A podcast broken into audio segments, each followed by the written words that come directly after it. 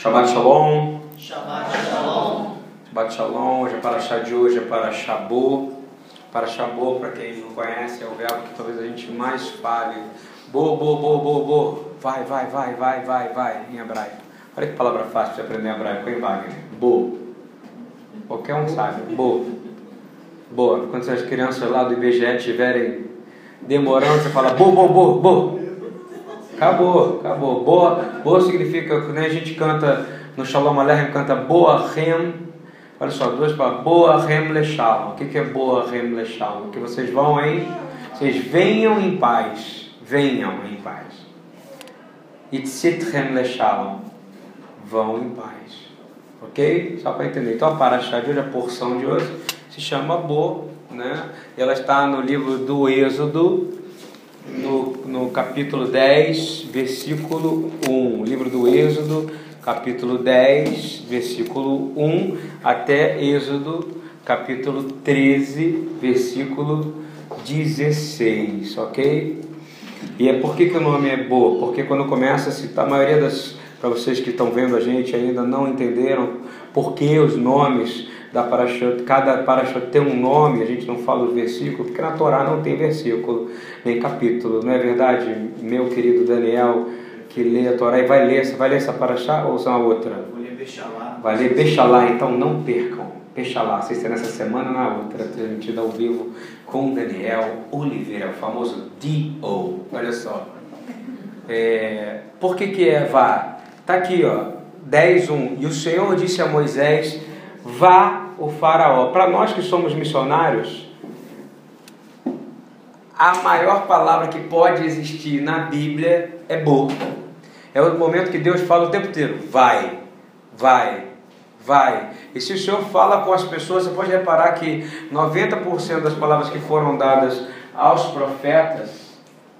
Vou botar ali, então vou derrubar. Eu sou rei derrubar a água, meu irmão. A, palavra, a maior da palavra que é dada ao profeta é vai, né? E vai levar, vai falar, vai fazer. E é por isso que a Bíblia é missionária, de Gênesis Apocalipse. A Bíblia é uma missão, né? A Bíblia é uma missão. A Bíblia é uma missão. Ela, toda a palavra de Deus, Deus não vai conversar com você para te falar amenidades. Concorda comigo? Ele vai acordar mesmo, poxa, que legal, você hoje vai fazer a barba diferente, você está usando uma camisa assim, assado. Não, Deus ele só falou com seus profetas para dar missão a ele. Eu falo isso desde Adão até a João, no livro de Apocalipse, ou seja, eu digo de jeito Adão, ele pede para ele o que? Cuidar do jardim. Não é uma missão? No livro de Apocalipse, ele fala para João que guarda essas palavras que eu estou dando, e para todo aquele que receber essa palavra há uma bênção, há uma brahá. É bem-aventurado aqueles que leem da mensagem desse livro. Ou seja, lá tem ordens do que a gente deve fazer. Então a Bíblia é missionária e, nessa verdade, nessa paraxá, Moisés, Moshe, ele é chamado para mais uma missão, né? Moshe Rabbeinu, é isso? Ele é chamado para mais uma missão. E começa a dizer assim: Vá ao faraó, pois tornei obstinado o coração dele e o de seus conselheiros a fim de realizar estes meus prodígios entre eles, para que você possa contar a seus filhos e netos como zombei dos egípcios e como realizei meus milagres entre eles. Assim vocês saberão que eu sou o Ani Adonai Elohei Rem. Eu sou o Senhor Deus de vocês. Eu queria voltar agora para Êxodo 4, 21, por favor. E eu quero falar sobre talvez as dez pragas do Egito. É um dos momentos mais épicos, históricos e impressionantes de toda a Torá, não é verdade? É um momento de redenção, é um momento, nessa paraxá você passa pelo Pessah, que é a passagem da saída, da, ou seja, do Pessah, que é a redenção do povo hebreu saindo do Egito, ou seja, quando o Senhor passa pelo Egito e leva os primogênitos, que também é uma praga dez pragas. E você lê em Êxodo 4, 21, assim: Antes de Moisés retornar para o Egito, Deus diz o seguinte para Moisés: E disse o Senhor a Moisés: Quando voltares ao Egito, atenta que faças diante do Faraó todas as maravilhas que tenho posto na tua mão, mas eu lhe endureci, endurecerei o coração para que não deixe ir o povo.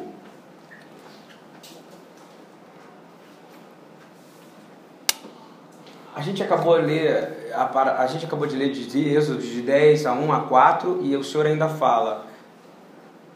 E a gente começa a entender claramente que o Senhor só vai realmente endurecer o coração de Faraó, não na primeira, não na segunda, não na terceira, não na quarta, não na quinta, não na sexta, não na sétima praga, mas somente na oitava. Né? Se você ler comigo aqui. E a gente começa a perceber, se você entrar é, 10.4, ele vai dizer que diz assim, assim foram Moisés e Faraó e disseram, assim diz o Senhor Deus dos Hebreus, até quando recusarás humilhar diante de mim, deixa ir o meu povo para que me sirva. Porque se ainda recusares deixar ir o meu povo, eis que trarei amanhã gafanhotos aos teus termos. Essa era a oitava praga, já tinham vindo sete pragas. Em cada uma dessas pragas era oferecido ao Faraó a oportunidade de graça e de perdão. Vocês sabiam disso? Toda vez ele tinha uma chance de poder deixar o povo ir. E não é a primeira vez que acontece uma situação dessa entre o povo hebreu e entre o Egito, o Faraó. Você lembra do episódio que Sara ficou com o faraó no Egito e que o faraó teve um sonho. Você lembra disso? O faraó sonhou e eles já já tinham vivido uma situação daquela ali e ele falou: "Como é que você deixa a tua mulher ficar aqui comigo, Abraão, sabendo que ela não é tua irmã, ela é tua esposa. Eu não quero isso para mim, porque cairá maldição sobre o meu povo. Ou seja, Deus tinha dado misericórdia já ao Egito antes, mas é um padrão de Deus a gente começa a perceber coisas impressionantes. Se você voltar em, a Êxodo 4 de novo, de 4, de 2 a 4, você vai entender uma coisa maravilhosa. Quando Deus pergunta, como se Deus não soubesse o que era aquilo que estava na mão de Moisés. Ele pergunta para Moisés acordar, se liga aí, cara de língua pesada. O que, que é isso aí na sua mão? Aí ele falou o quê? Uma vara, né? É um cajado. Ele disse: lança na terra. Ele a lançou na terra e ela tornou o quê? Uma serpente, uma cobra. Na tradução em hebraico é serpente. Serpente. E Moisés fugiu dela. Moisés não encarou aquela serpente. Você concorda comigo? E aqui que Deus falou: olha para a serpente, não tenha medo dela. Porque ele teve medo, ele não saiu correndo. A palavra fala que ele ó, vazou. Ele vazou. Ele jogou, ele jogou lá, a serpente deve ter sido uma baita de uma serpente. E, e aí Deus fala para ele: estende tua mão e pega essa serpente. Ele não sabia o que ia acontecer. Ele foi lá e pegou a serpente com a mão. Você imagina essa cena, gente, acontecendo de verdade? Né? E a serpente está ali. Quantas vezes a gente passa situações que a gente tem medo e foi Deus que botou na nossa vida, não é verdade? pequenos detalhezinhos assim. E, e, ele pega pela. E Deus manda, pega pela cauda. Aí ele estendeu a mão e pegou pela cauda. Deus não falou para ele, pega pela cauda que eu vou fazer você se livrar da serpente. Pega pela cauda que eu vou fazer você não ser picado. Pega pela cauda que eu vou te proteger. Não, ele deu uma ordem. Pega essa serpente pela cauda. E aí ele, ele seguiu. Quando ele estendeu a mão, ou seja, o medo foi embora, ou ele podia estar morrendo de medo, mas ele fez porque ele tem mais temor ao Senhor. E ele pegou pela cauda. E o que aconteceu? A serpente voltou a ser o quê? Uma vara. Isso era um sinal maravilhoso do que o Senhor estava dando autoridade total a Moisés. O Senhor está. E a mesma coisa que Jesus fala quando a gente lê Marcos 16 ou Mateus 28, ou são as características que dizem que se você tiver em missões, e se foi o Senhor que te mandou, você pode colocar a mão em qualquer situação, em qualquer lugar. Se você estiver servindo o Senhor, que nenhum mal acontecerá a você. A palavra fala que você vai pisar em serpentes, não é isso? Você vai pisar em escorpiões e veneno algum te fará mal. Mas só não te fará mal se você estiver não fazendo nada para o reino, ela vai te fazer mal. Mas se você estiver servindo ao reino, pregando o evangelho, eu tenho certeza que nenhum veneno tocará o teu corpo e nenhum fará mal a você. Porque ele foi, estendeu a mão e pegou na cauda e tornou-se a vara, a vara na sua mão. Para o judaísmo, a serpente era maldição completa. Você imagina, foi a serpente que, que é, é representação total do, do, do inimigo, de Rassatã.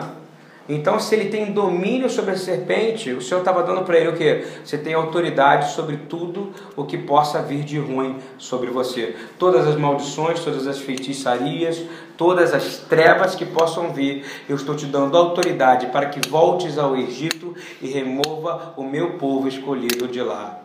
E aí a gente começa a entender que aconteceram coisas estranhas nesses 40 anos que Moisés estava longe que Moisés já não sabia mais.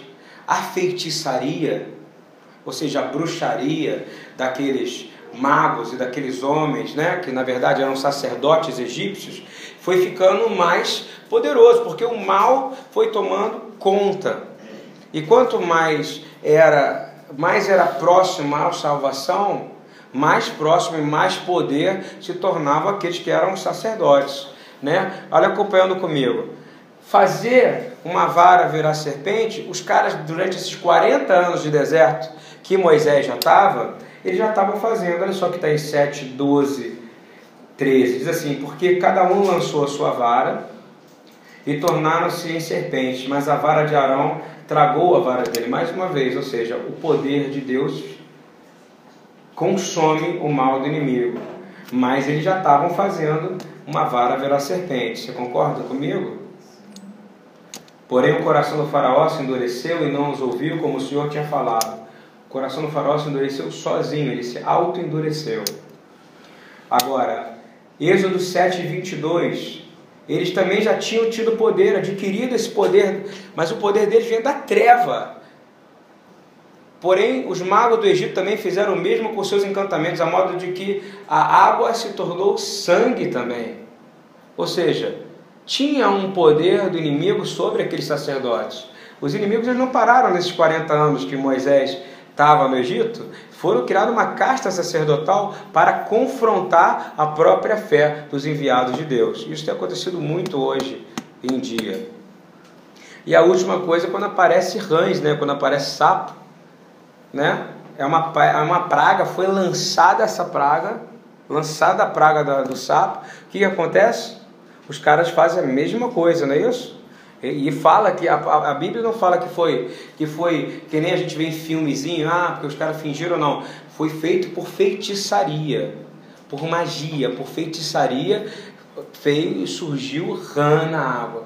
A água virou sangue por feitiçaria, a, a vara virou uma serpente por feitiçaria, e eu sei coisas de, de gente que me conta da vida de Angola, me conta na África, que tem pessoas que se transformam em coisas, que transformam em serpente, tem coisas que aparecem num lugar e no outro, porque o inimigo, a gente está lidando com um ser extremamente inteligente e que se evoluiu ao longo desse tempo, e somente com Yeshua dentro de nós, nós temos capacidade de dizer que não há encantamento nem feitiçaria contra nós. Amém? Estão entendendo mais ou menos o que eu estou querendo, de onde eu quero chegar? E mas aconteceu uma coisa, uma coisa muito séria.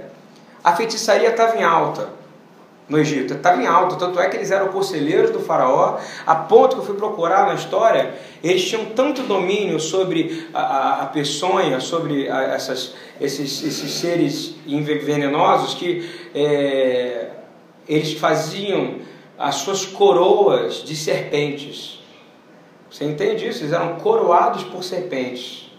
E elas não eram tiradas veneno. Eles, o eh, veneno não fazia naquele momento mal a, a eles. O total é que nem existe hoje. Não existem feiticeiros que existem lá na Índia, que são aqueles que são encantadores de serpentes, não tem isso? Tem uns carinhas lá no interior do Mississippi que ficam dançando com para provar ele. Não tentar o Senhor seu Deus, não é verdade? O cara que é crente fala que é o é pentecostal Rio Billy. O que é o Rio Billy? Aquele americano que é, é, que é country, que é country, né? É cowboy. Aí ele tem uma igreja só de brancos e eles ficam buscando serpentes escondidas por aí. Já mostrei até o vídeo para a galera aqui uma vez. E eles ficam dançando com a serpente venenosa. Só que como eles estão os próprios Senhor Jesus fala, não tentarás o Senhor teu Deus, não é verdade? Aquilo ali tem algum propósito missionário de fazer isso? Não, aquilo ali é a fanfarronice, não é verdade? Então o que acontece? Por ano, a média, eu li sobre isso, de 12 a 20 morrem por ano. Então cadê? Então ele faz, abre a igreja e fala, não, morreu porque dessa vez o Senhor quis levar ele. Aí é fácil, não é verdade, cara? Morreu porque não? Porque ele tentou o Senhor teu Deus e a serpente mordeu ele e ele morreu porque tentou se morreu em pecado. Não foi para o céu, foi para o inferno. Não é verdade? Tentou o Senhor teu Deus. E a gente vê, a gente não acha que a feitiçaria está em alta no mundo hoje, sim ou não? Hein? Sim. Coisas absurdas a gente está vendo. Olha, gente, eu estou vendo coisas. A gente fala de matar criança, né? É o que eu vou falar agora. A gente começa a olhar essa situação do Brasil na, na época do Rock in Rio, eu fui chamado para um encontro de pastores. Aí fui para o encontro de pastores. E no encontro de pastores, a gente começou a falar coisas tipo assim: o Senhor fala no nosso coração, poxa, é, que nem aquela música do Cazuza, que o Rabino já pregou uma vez: Meus heróis morreram de overdose, meus inimigos estão no poder. Essa é uma grande verdade. Todos aqueles que estavam lá, não é verdade? Todos vão embora. Mas Ninguém para e faz uma grande adoração ao Deus vivo. Por isso que a igreja é remanescente, por isso que é um processo de curadoria grande. Todas aquelas pessoas do Rock in Rio iam passar, não é isso? Daqui a 20, daqui a 50 anos a gente já não vai ver mais quem estava lá, não é verdade isso? Provavelmente nem vai lembrar, alguém vai ouvir a música ou não vai ouvir. Ah, é, eu lembro que em 85 Scorpions era banda, nem existe mais Scorpions, ninguém mais ouve falar de Scorpions. Tudo acaba, sabe por quê? Porque a única coisa que não acaba é a glória do Deus vivo de Israel. E ele quer ser glorificado. Ontem na reunião de intercessão ele falou assim: ele não deixou que a gente orasse, ele falava assim: glorifiquem o meu nome. Glorifiquem o meu nome. O, o, o Sidur, 90% do serviço não é petição, já reparou? Não tem petição, não tem petição, não tem súplica. É Bendito seja o nome do Senhor Altíssimo, adorado. É sempre exaltando o nome do Senhor, assim como os salmos. Os salmos é me adore, me adore, a maioria deles é assim. Então eu quero dizer que naquele período, por que eu estou dizendo isso? Tem, uma, tem um feiticeiro no Brasil é, que ele, ele fala que é cobra coral. Não é isso? Ele é o cobra coral, ele é famoso. Já foi até no Jornal Nacional ser entrevistado. É o feiticeiro da Prefeitura do Rio de Janeiro do governo do Rio de Janeiro e o feiticeiro do Lula.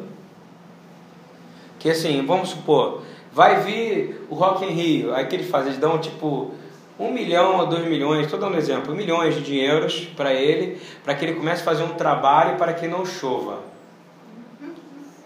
Né? É, não estou falando, é, procura, bota aí, Anselmo Góes, estava na Anselmo Góes, cobra, coral, foi desmoralizada porque choveu os três dias de Rock in Rio. Né? E a gente ficou fazendo jejum para que, não, que chovesse. E choveu. Então, assim, o Senhor quer desmoralizar o inimigo, mas precisa de homens que creiam. É, assim, não interessa se o mundo inteiro está se prostrando a outros deuses, mas há aqueles que não se prostrarão a outros deuses. E esses estão aqui. E esses são que estão tentando guardar e guardando a vontade do Senhor. Isso acontece, olha só, na Olimpíada agora já está sendo contratado e matando. Existia um governador no Rio de Janeiro que matava, na época, em São Gonçalo, ele matava bois e bois e bois e bois para que, as, para que os projetos dele fossem aprovados pelo governo federal. A gente precisa ter uma nação de crentes que se levantem, amém?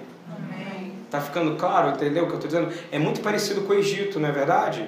Esse povo tem poder? Tem, mas não tem poder sobre aqueles que são servos verdadeiros do Senhor. Nós não comemos a mesa de Jezabel. E eu quero declarar isso como verdade, né? Isso é muito importante. E quando a gente olha e vê a situação da última praga, e a gente vê a última praga, e Deus deixou Moisés à frente do tempo. Quando ele mostrou e chamou ele lá em Êxodo 4, vem cá meu filho, que eu vou te mostrar aqui, que você pode segurar essa serpente, que ela não vai te fazer mal. O que ele estava dizendo? Mal algum será feito a você se você estiver seguindo o que eu te falei. Amém. Não é verdade? Ele foi e ele, ele ficou com medo da serpente voltando. O que, que ele fez? Ele vai. O Senhor fala, pode segurar na cauda dela. Ele segurou na cauda dela. Paulo depois faz a mesma coisa, não é verdade? Tem lá uma fogueira, ele pega a serpente. Ele tinha uma referência. Que era a referência dele? Moisés.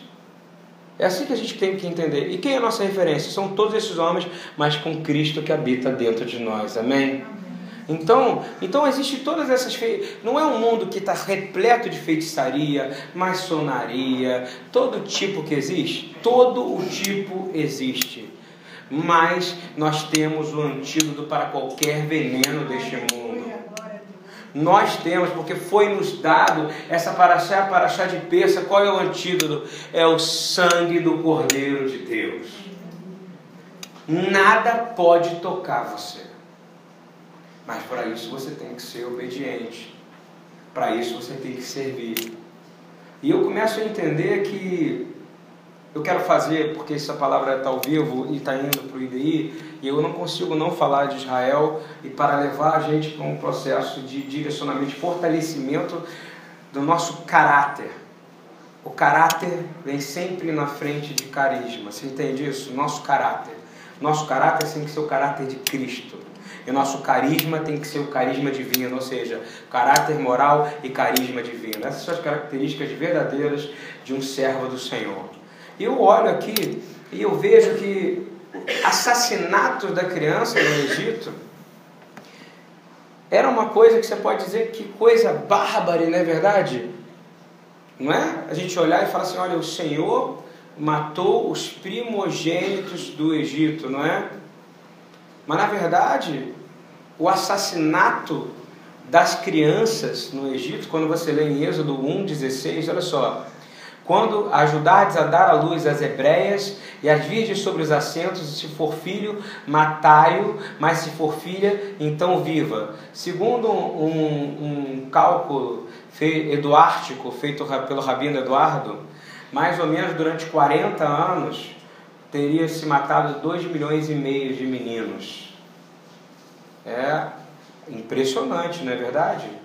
É, é um número impressionante. E a gente começa que quem começou a matar crianças, isso não foi uma coisa que começou e não partiu da consciência de Deus, aquilo. Aquilo começou há 80 anos antes, quando o faraó tomou essa decisão de matar os primogênitos.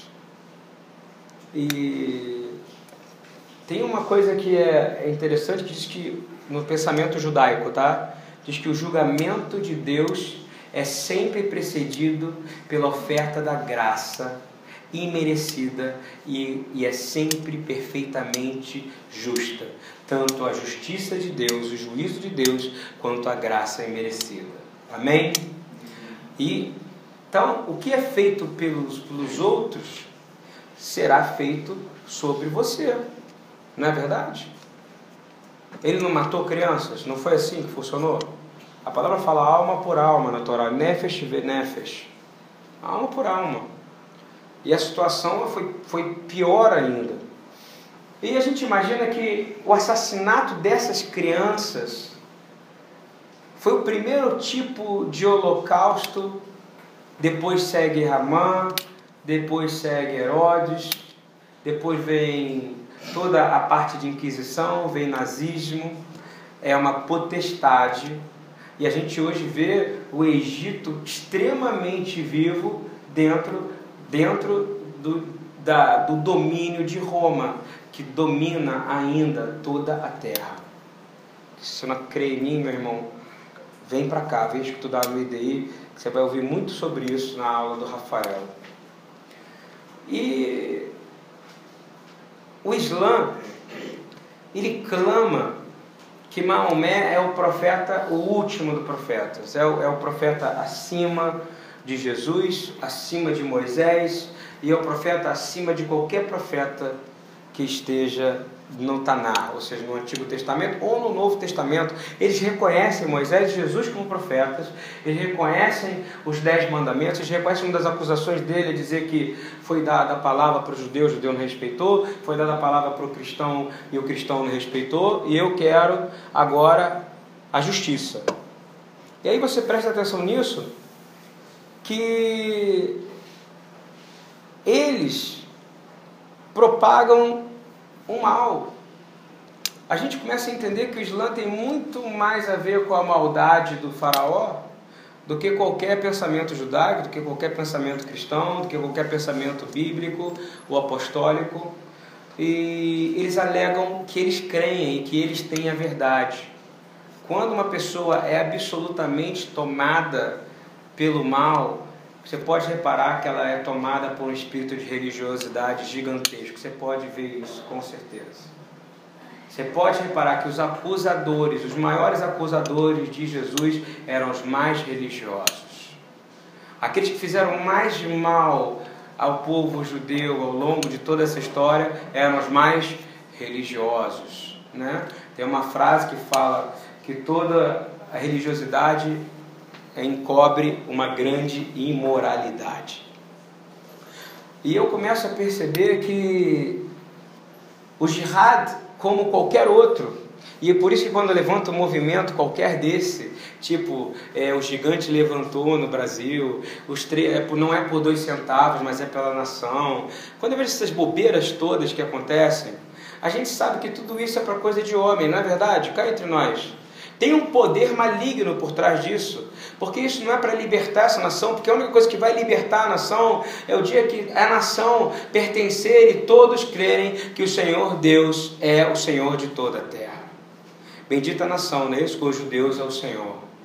Então a gente fica olhando isso, por isso que eu não participo de movimento político, entendeu? Anti-Dilma, pró não sei o quê. Não, eu tenho minha posição. Eu tenho minha posição. E a minha posição é a Bíblia. E se não está na Bíblia, eu vou lutar por ela até a morte. E é isso que a gente tem feito e tentando fazer. E é por isso que nós somos uma igreja que não estamos preocupados com o que as outras igrejas estão preocupadas em fazer. E eu fico olhando a jihad, ou seja, o islamismo, eles querem ser, geralmente, eu fico assustado com Bolsonaro, por exemplo. Estou falando nomes aqui. Tem alguma coisa errada com aquele cara? Está ouvindo o que eu estou dizendo? Pode me cobrar. Um cara que fica cobrando demais as coisas, cobrando demais, porque é assim, porque é assado, que nem aqueles outros pastores que eu já falei várias vezes. Hum, olha, preste atenção. Cada um tem a sua bandeira para levantar, e a bandeira da igreja deveria ser: eu levanto a bandeira do Senhor Yeshua e prego ele em qualquer lugar que eu for. E se não tiver no Evangelho, eu não vou. Você entende isso? Não sento com o escarnecedor, não troco ideia com ele. Só a única coisa que me une a você é Yeshua. A única coisa que me une às pessoas é levar Yeshua para ela. Isso deveria ser o princípio da igreja. Porque quando isso não é, você vai ser direcionado a entrar nesse mundo que é tipificado pelo Egito, no qual o príncipe desse mundo é tipificado pelo faraó. Não é verdade? Então pronto.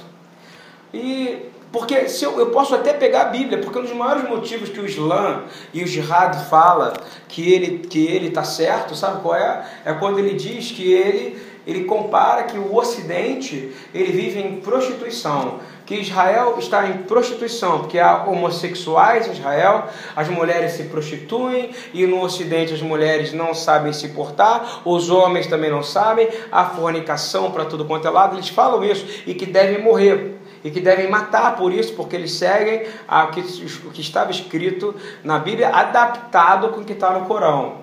E se a gente voltar botar em Apocalipse 17, 15, 16, parece até que eles estão falando sério, porque outro dia eu ouvi um desses chá deles falando, citando Apocalipse, dizendo: as águas, e disse-me: As águas que viste onde assenta a prostituta são povos e multidões e nações e línguas. E os dez chifres que viste na bestas são os que odiarão a prostituta, e colocarão desolada a nua, e comerão a sua carne e a queimarão no fogo. Ué, se eu ler isso e tomar isso ao pé da letra e esquecer da Torá, eu vou sair queimando aquilo que eu achar que é prostituição na terra, não é verdade?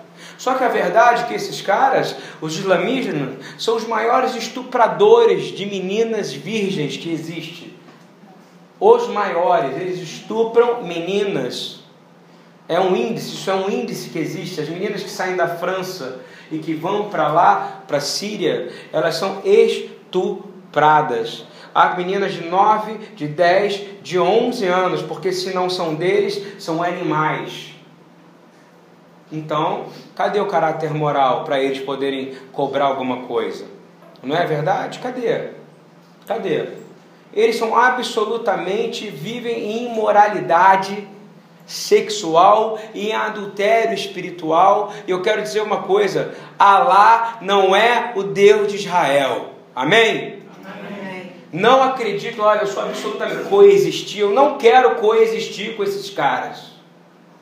Eu quero que eles se convertam ao Senhor Jesus, mas não quero esse papo americano coexist, né, que os artistas botam, que é a estrela de Davi com a, com a lua do Islã, com a cruz, não sei. Eu não quero isso. Isso é sincretismo religioso e eu não quero, isso é mentira. De novo, o Deus de Israel não é Alá.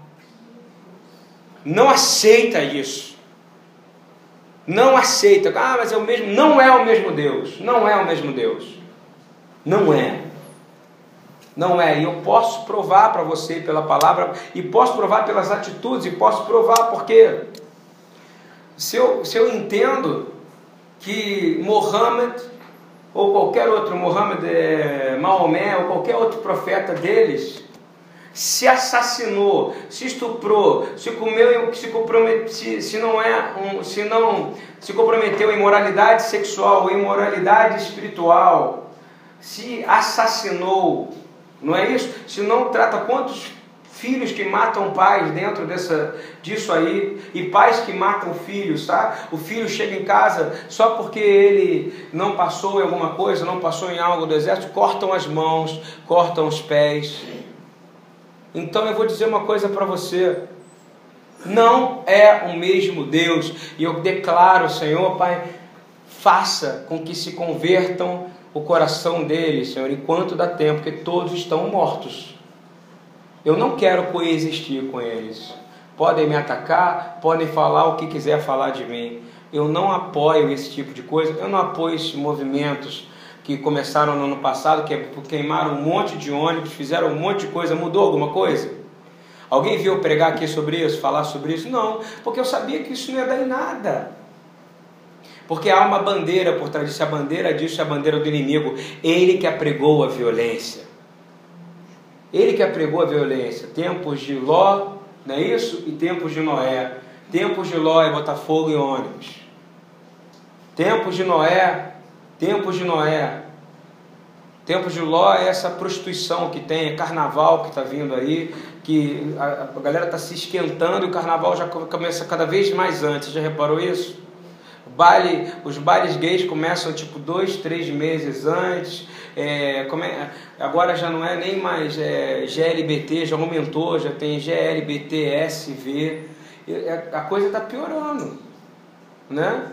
Agora tem uma, um pessoal que vai fazer um culto, está trazendo o Benihim, está trazendo, é um cara que se fantasia, é, Igreja da Plenitude, estou falando o nome, está cobrando mil reais, mil reais para a área VIP, mil reais para a área VIP durante o carnaval para estar tá no Maracanã ou em São Paulo, no Morumbi, onde vai estar Fernandinho, até esses caras todos, todos caíram no meu conceito, amém? Que o Senhor faça eles desistirem antes de acontecer isso. Que esse evento não aconteça em nome de Sua Hamashia.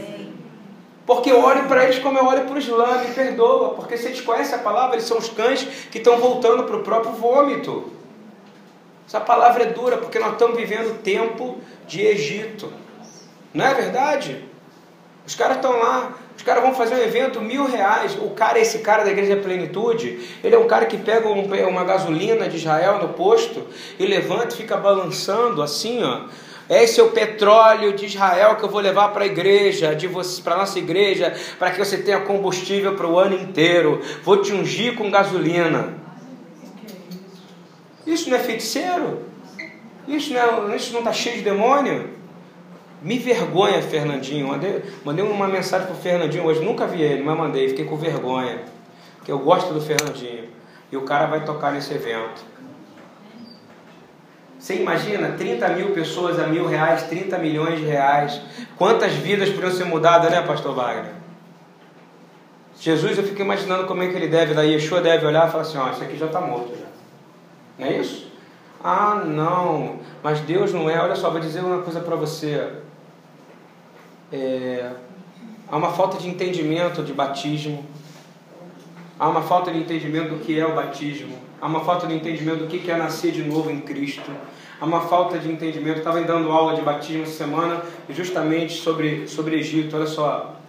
Eles creram no que primeiro você crê, depois você sai, você é liberto e você chega diante das águas. Quando você chega diante das águas, todo o inimigo, todo inimigo, o faraó e seu exército vai estar atrás de você. Não é assim que funciona? Todo inimigo atrás de você. Você vai ter pedra de um lado, pedra para o outro, vai ter água na frente. Não tem para onde você ir, não é isso? Você vai ter que pisar na água, a água vai abrir e você vai passar. E quando você passar por essa água, você chega lá do outro lado. E o que, que acontece? Todo o Egito é afogado. Amém? Só que isso não acontece, porque tem gente que acha que já passou pela água e não passou. Ela está com o Egito ainda nela. Então estão sendo absolutamente assassinados. Estão assassinando o Evangelho, né? estão leiloando o Evangelho.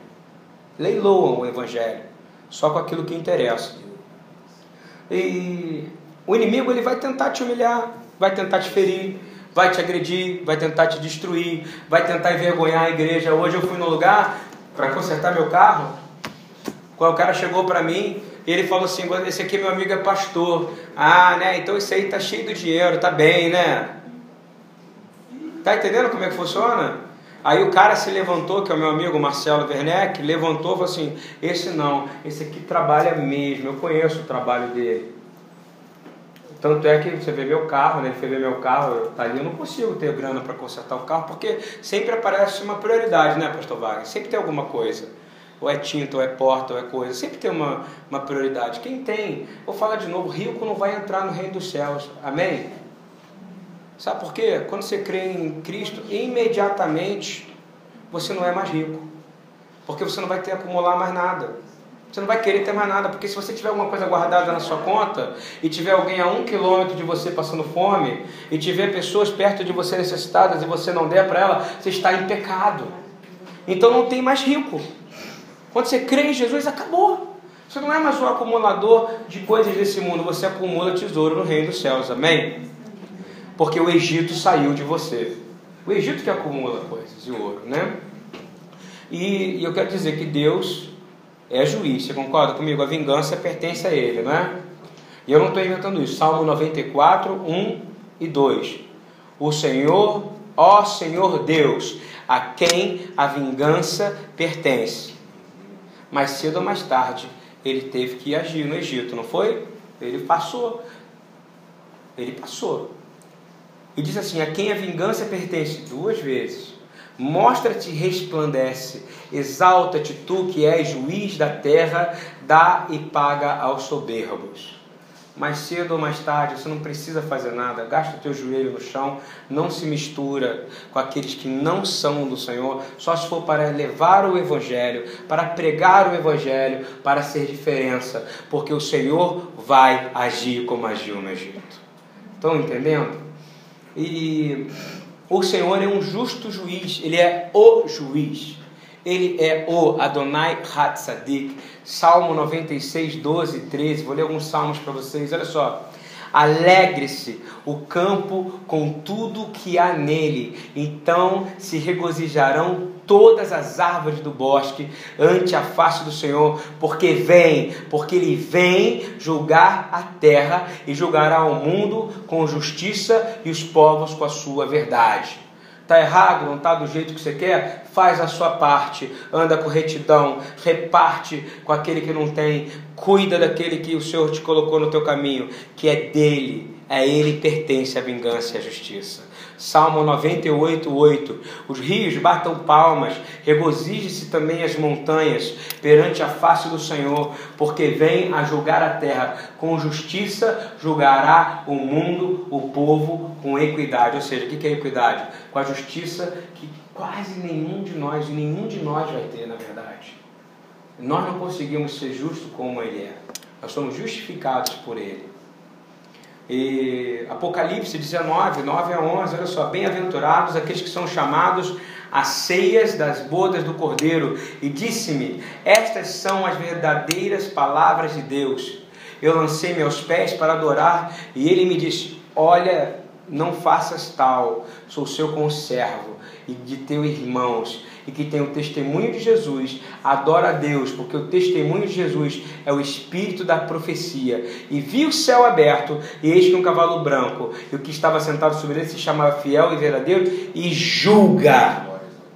Julga e peleja. Ele virá julgar. Ele virá julgar. Ele virá julgar. O que cabe a você? Andar com retidão. Andar com retidão. E eu não tenho dúvida nenhuma que, assim como esses jihadistas estão fora do preceito, absolutamente, do que Deus espera, muitos pastores, falsos profetas, homens que se dizem liderança, pessoas que estão na igreja, que até trabalham na igreja, varrem a igreja, arrumam a igreja, estão aqui, mas às vezes a alma dela, a mente delas ainda não está aqui completamente. Existem cinco pontos que o Senhor me deu para a gente entender como funciona o julgamento de Deus. Primeiro, ele baseia-se na justiça moral. Ele vai saber como é que você está e aonde você acha a justiça moral na Torá. Não tem outro lugar, porque o nosso Deus é um Deus moral. A justiça moral é a primeira coisa que ele vai avaliar. Por que, que, quando ele, é, por que, que ele vai julgar o tzadik, os judeus que creem, creem no Deus de Israel antes de vir Yeshua e eles não são salvos, ao contrário que a igreja fala que aqueles já foram destinados ao inferno, que isso é uma, bar, uma bárbara, uma loucura, porque primeiro Deus vai julgar a justiça moral daqueles homens que criam nele. Ele vai julgar. Depois, ele vai oferecer graça para você. Se você não está dentro do padrão de moral dele, ele vai te oferecer graça. Ele ofereceu para o faraó, não vai oferecer para você? Ele vai te oferecer graça. Ele vai te oferecer graça. Depois, ele vai te dizer claramente o que ele vai fazer. Não é verdade? Que na palavra, que na palavra de Deus, ele não falou tudo o que ele ia fazer? Ele não falou tudo o que ia fazer? Não está tudo escrito o que, vai acontecer na terra, é, tribulação. Ele não, ele não escondeu nada, ele não é o gerenciador. Ele não é o gerenciador de, de. Como é que se fala? Ele não está gerenciando tua expectativa. Ele não é um gerente de projeto. Ele falou: vai acontecer isso aqui. Ele vai falar o que vai acontecer. Ele falou para Faraó tudo o que ia acontecer e Deus deu para ele sete chances. Na oitava acabou. A oitava ele endureceu verdadeiramente o coração. Aí acabou. As sete primeiras foi o faraó que endureceu. As outras, na, a partir da rã, ali acabou para ele. Isso ia dar para todos. Então, primeiro, repita comigo para a gente guardar. Primeiro, justiça moral. Segundo, ele oferece graça. Depois ele demonstra claramente, ele mostra claramente o que ele vai fazer. O processo de justiça de Deus ele é claro e ele é perfeito. E quais são os requerimentos para os profetas de Deus? Que a Torá esteja escrita nos seus corações. Se isso não existir, você não vai ter nenhuma capacidade. Por quê? Olha só. Ai dos pastores que destroem e dispersam as ovelhas do meu pasto, diz o Senhor. Ah, tá bom, mas tadinho das ovelhas, né? Que seguem esses pastores, né? Estão fazendo evento de mil reais, não é verdade? Tadinho dessas pessoas, né? Tadinho nada, olha o que diz a palavra aqui. Olha o que, diz a palavra. 2 Timóteo 3, de 1 a 7. Eu creio que. Ó, ó, vou ler para vocês. Nos últimos dias sobreverão tempos trabalhosos, porque haverá homens sem afeto natural, irreconciliáveis, caluniadores, incontinentes, cruéis, sem amor para os bons, traidores, obstinados, orgulhosos, mais amigos do deleite do que amigos de Deus, tendo aparência de piedade, mas negando a eficácia dela. Destes, afasta-te, porque deste número são os que se introduzem pelas casas e levam cativas as mulheres nessas carregadas de pecados, levadas de várias concupiscências, que aprendem sempre e nunca podem chegar ao conhecimento da verdade. Eu não acredito que falso profeta é uma, uma coisa que é colocada na vida de alguém porque ela é coitada, tá? Eu acho que o falso profeta na vida de alguém é o juízo de Deus para aqueles que não querem ouvir e ler a palavra de verdade. Amém? Está entendendo a dureza disso ou não? Uma pessoa que segue um falso profeta porque ela não conhece a palavra de Deus. Não é verdade? Então, o falso profeta é a justiça de Deus sobre aqueles que querem um ensinamento fácil. Fácil. A gente ouve um monte de coisa boa, mas a primeira coisa, Senhor, muito é dado, muito será cobrado. Então a gente começa a entender que, até para terminando mesmo, a gente vê que o faraó e o tempo de Moisés era considerado o império mais demoníaco de toda a história, tá? Não só pra, para quem é crente ou para o judeu. Quando a gente estuda, vai no Wikipedia, vai na Enciclopédia Barça, em todos os lugares, quando fala do Egito, os caras falam, os caras faziam isso, faziam aquilo, faziam aquilo. Quando eles não sabiam, eles aprendiam a fazer, mas aprendiam a fazer para poder ir experimentavam em povos inferiores, para poder sofrer e tal. Mas dentro da escritura, a gente vê em todos os livros proféticos que isso acontecerá de novo, não é verdade? Eu vou dizer, acontecerá pior. Pior. Vai ser mundial. Não é verdade? Já não está acontecendo agora, nesse momento? Agora aqui. Vai ser genocida. Já aconteceu na, com, em, na Alemanha com, com o nazismo. Você imagina quando for mundial, porque vai acontecer mundialmente vai ser assassino, vai vir esse espírito de assassino, porque vai ser demoníaco e vai ser tirânico. Dá para ser pior do que isso que eu falei? Não, não é verdade? E eu quero dizer que o êxodo do Egito não foi apenas uma história, o êxodo do Egito inteiro, ele é uma profecia, amém? Tudo que nós estamos lendo. Tanto é que quando você quando você lê a palavra ser, a gente vê que ela é a mesma raiz da palavra sorer, que significa o quê? Anticristo. E quando você vai ver qual é a raiz de Mitzrayim, sorer, o anticristo. Então, a gente começa a entender que a história do Egito vai nos dando todo o quadro do julgamento que Deus vai fazer sobre a terra. E o que aconteceu com Israel dentro do Egito acontecerá com a igreja. Ah, mas eu estou falando uma coisa ruim? Não, eu estou te dando uma boa notícia: que se você tiver com Deus, olha o que está guardado para você. Apocalipse 15, 2, 4. Vou ler para vocês, olha só. E vi como um mar de vidro misturado com fogo e também os que saíram vitoriosos da besta. Ou seja, no mar quem foi. Ele não falou que não ia ser com água, será com o quê? Com fogo, não é isso? Quem é que vai sair? E também que saíram vitoriosos da besta, e da sua imagem, e do seu sinal, e do número do seu nome, que estavam junto ao mar de vidro, e tinham as harpas de Deus. E cantavam quem? O cântico de Moisés. Ele está remetendo a essa paraxá, exatamente, a essa passagem de Êxodo. Ele está dizendo assim: servo de Deus o cântico do cordeiro, dizendo, ou seja, o cântico do Moisés é o cântico de quem? Do cordeiro. Por que, que é o cântico do cordeiro? Porque é aquilo que vai retirar você absolutamente do Egito. Amém? Olha que coisa poderosa. E isso, essa história vai se repetir. Só que você não vai morrer afogado na água, não é verdade? Você vai passar por um mar de fogo, como se fosse de vidro, mas como se fosse de fogo, e vai sair de lá vitorioso, cantando o seguinte cântico: olha só que lindo. Grandes e maravilhosas são as tuas obras, Senhor Deus Todo-Poderoso. Justos e verdadeiros são teus caminhos, ó Rei dos Santos. Quem te não temerá o Senhor e não magnificará o teu nome, porque só tu és santo, por isso todas as nações virão se prostrarão diante de ti, porque teus juízos serão manifestos e toda a terra será salva. Amém? Então, essa é a palavra que eu tinha para hoje.